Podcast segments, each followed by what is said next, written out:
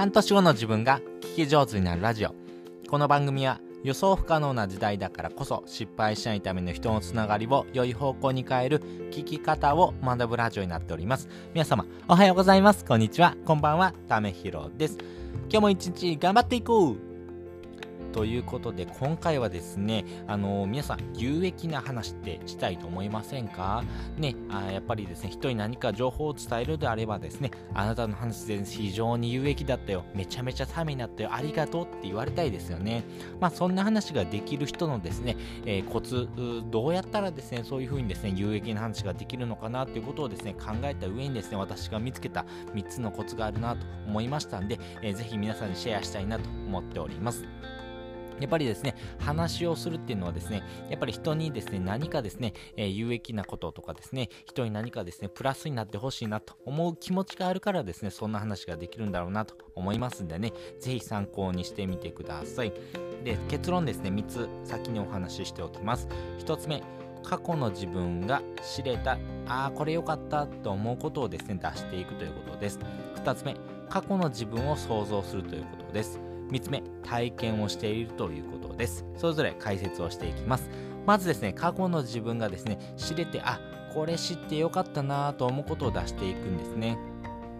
結局ですね自分自身がですねあ知れてよかったなと思うことをですねちゃんと伝えてあげるってことがですね非常に大事だなと思いますしあの本当にあなたのですね日常はですね、えー、周りの人の非日常です。やっぱりですねあなたしか経験してないことっていうのがいっぱいあるんですね。あなたのこのタイミングでしかですね経験してないことがですね非常に多いと思います。なのでそのタイミングタイミングだからこそですね、えー、出せる情報っていうのがいっぱいあると思います。例えばですけども、えー、そうだな、じゃあ、えー、独身の人とですね、結婚してる人でですね、やっぱり見え方っていうのが違いますし、子育てをしてる人はですね、さらにですね、その見え方っていうのが変わりますよね。やっぱり子育てしてるからこそですね、えー、思う悩みとかですね、え子育てしながらですね、副業するためにですね、どういうふうな時間管理術やったらいいのかなとかですね、あの本当にですね自分自身のですねそのタイミングとかですねその環境によってですね、えー、あなたがですね感じてることとかですねあなるほどこうやったらいいんだなってことが変わってきますんで、まあ、そのタイミングタイミングがですね変わるんですけどもあなたのタイミングでですね、えー、知れたことっていうのはですねぜひ、えー、提供してあげてほしいなと思っております。で2つ目です、え過去の自分を想像するということですね。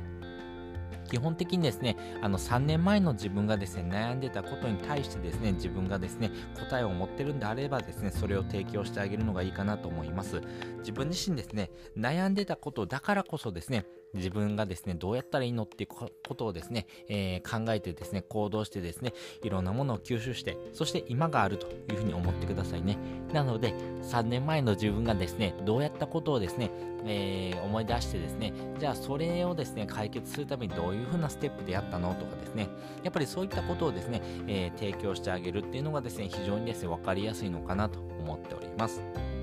そして3つ目、体験しているということですね。やはりですね、えー、その時にですね、体験しているっていうのがめちゃめちゃ大事なんですね。私であればですけども、あのー、大学生の時に、えー、卒業のですね、タイミングが来た時にですね、ちょっと自分自身ですね、何か新しいチャレンジをしてみたいな、自分がですね、今できる最善のチャレンジって何かなと思ってですね、一人でですね、ヨーロッパ周遊してみました。まあ、こんな体験もですね、今だからですね、話せるっていうのがありますし、一人でですね、えー、ヨーロッパ行くって結構大変だったんですけどね、まあ、そういうふうなですね、あの、体験を通してですね、あこういうことしてみたよとかですね、こういった経験をですね、得ることができましたよとかですね、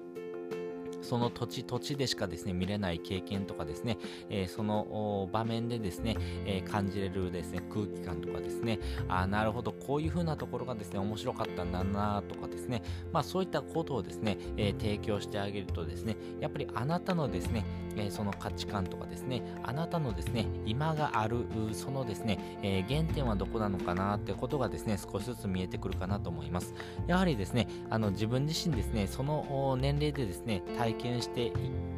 おきたいポイントっていうのがありますね。やっぱりですね、えそのタイミングごとでですね、変わってきますんで、やっぱりですね、自分がですね、経験したことっていうのはですね、他にはですね、変えることができません。お金はですね、盗まれる可能性がありますけども、経験というのは盗むことができませんのでね、あなただけの財産です。その価値をですね、ぜひ提供してあげてみてください。ということで、今回はですね、有益な話ができる3つのコツっていうのをですね、お話ししておきました。やっぱりですね、知れてよかったなと思うことをですね、出していきましょう。その上でですね、過去の自分がですね、悩んでたこととかですね、えー、自分自身がですね、あのこんなことをですね経験したよということをですね出してあげるといいかなと思います。あなたのですね日常は誰かの非日常です。だからあなたのですね、え、経験とかですね体験っていうのはですね非常に価値が高いということですんでぜひですねあなたのですね日常をですね、えー、話してあげるのがいいかなというふうに思っております。で本日のですね合わせて聞きたいです。本日の合わせて聞きたいは稼げる記事のまとめ方3つのコツっていうのを概要欄にリンク載せております自分自身のですね話がですね有益だなとかですね、えー、誰かにですねこの情報を提供してあげたいなと思うのであればですね何かまとめ記事とかをですね書いてあげるのがいいかなと思いますそしてですねそのですねまとめ記事をですね、困ってる人にですね、えー、販売するっていうのもいいかなと思います。無料でですね、提供するのでもいいと思います。が、やっぱりですね、お金を稼いでですね、その人に感謝されてですね、例えば100円でもいいです。この100円をですね、感謝のですね、気持ちとしてですね、払っていただくってことがですね、あなたがですね、より有益な話をですね、してくれてありがとうっていうことにですね、変わってきますし、あのこの人がですね、悩んでたことってですね、意外とですね、100人、1000人ぐらいですね、同じようなことで悩んでたっていうことがありますんで、ぜひですね、そういったところもですね、自分の中の価値観とかですね、えー、その視座というところをですね、上げていくポイントになっていきますんで、ぜひですね、参考にしてみてください。ということで本日もですね、お聴きいただきましてありがとうございました。また次回もですね、よかったら聞いてみてください。それじゃ、またね。